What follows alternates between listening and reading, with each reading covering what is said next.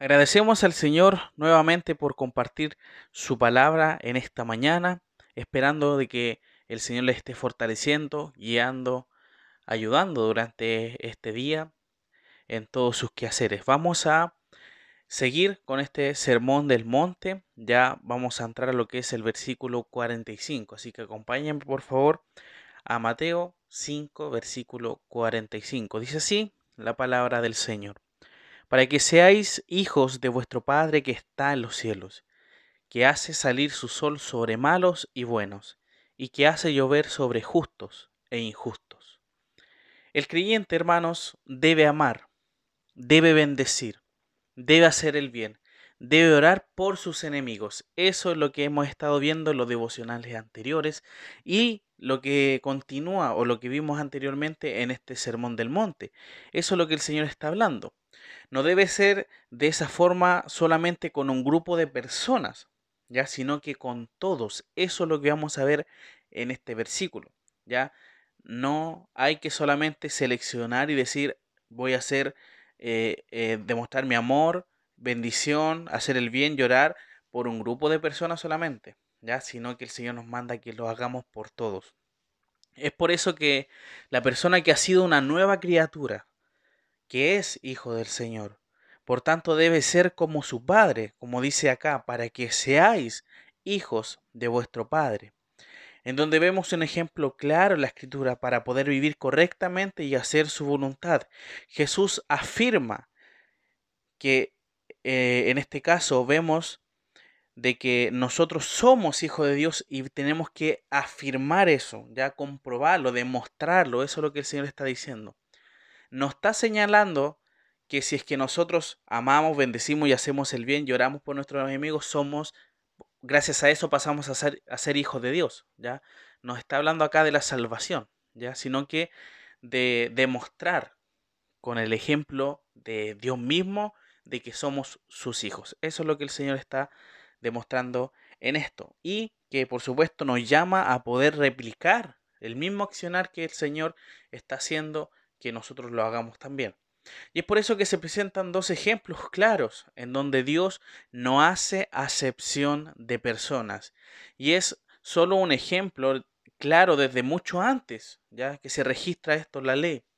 Deuteronomio capítulo 10, versículo 17 dice lo siguiente, porque Jehová vuestro Dios es Dios de dioses y Señor de señores, Dios grande, poderoso y temible que no hace acepción de personas ni toma cohecho. Entonces vemos que ya desde la ley, desde el Antiguo Testamento se menciona de que el Señor no hace diferencia de personas. La palabra acepción eh, significa demostrar mayor, mayor, interés a favor eh, por un grupo de personas.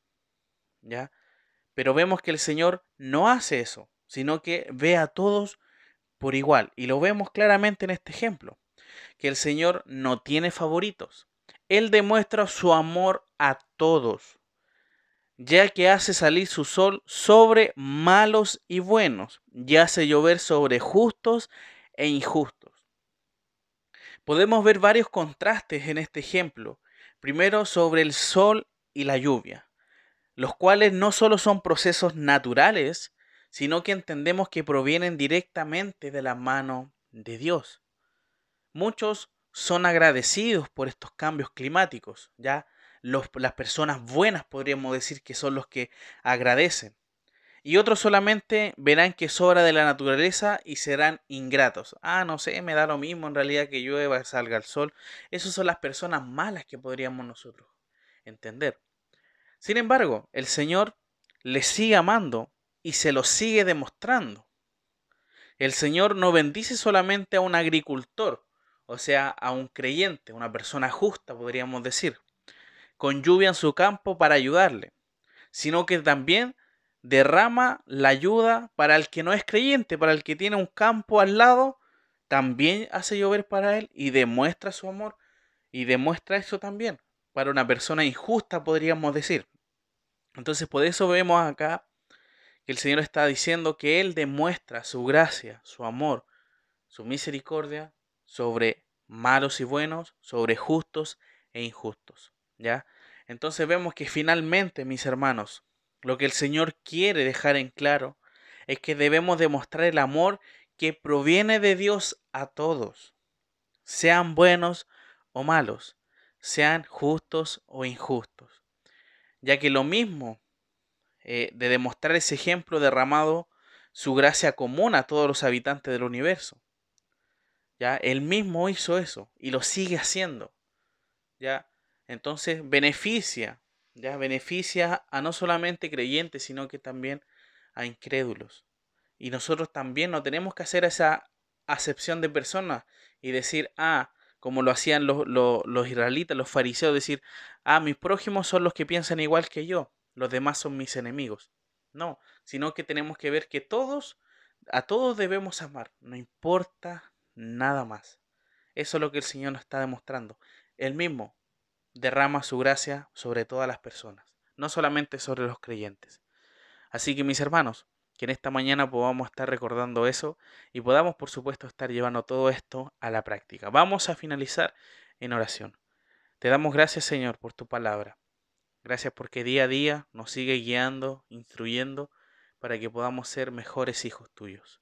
Ayúdanos a poder ser siempre obedientes, a poder ser siempre eh, fieles a lo que dice tu palabra y que podamos demostrar con nuestras vidas de que somos tus hijos.